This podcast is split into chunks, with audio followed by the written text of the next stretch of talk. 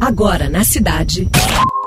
Cidade Sustentável. Cidade Sustentável. Produção e apresentação: Flávio e Ricardo Nere.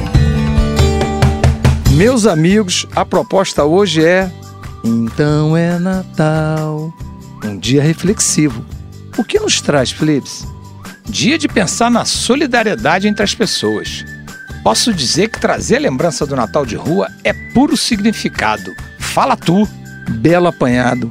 Era 1979, um grupo de meninas e meninos entusiasmados numa festa de aniversário se reuniram para uma doação de mantimentos.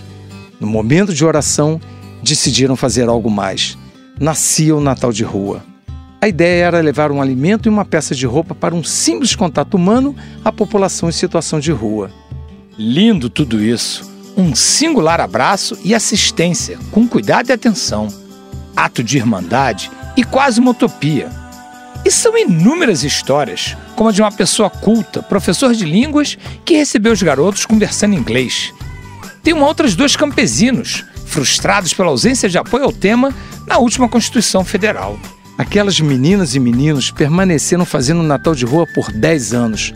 A vida dispersou e os levou para Singapura, Itália e por aí. Oxalá os bem-feitos permaneçam vivos.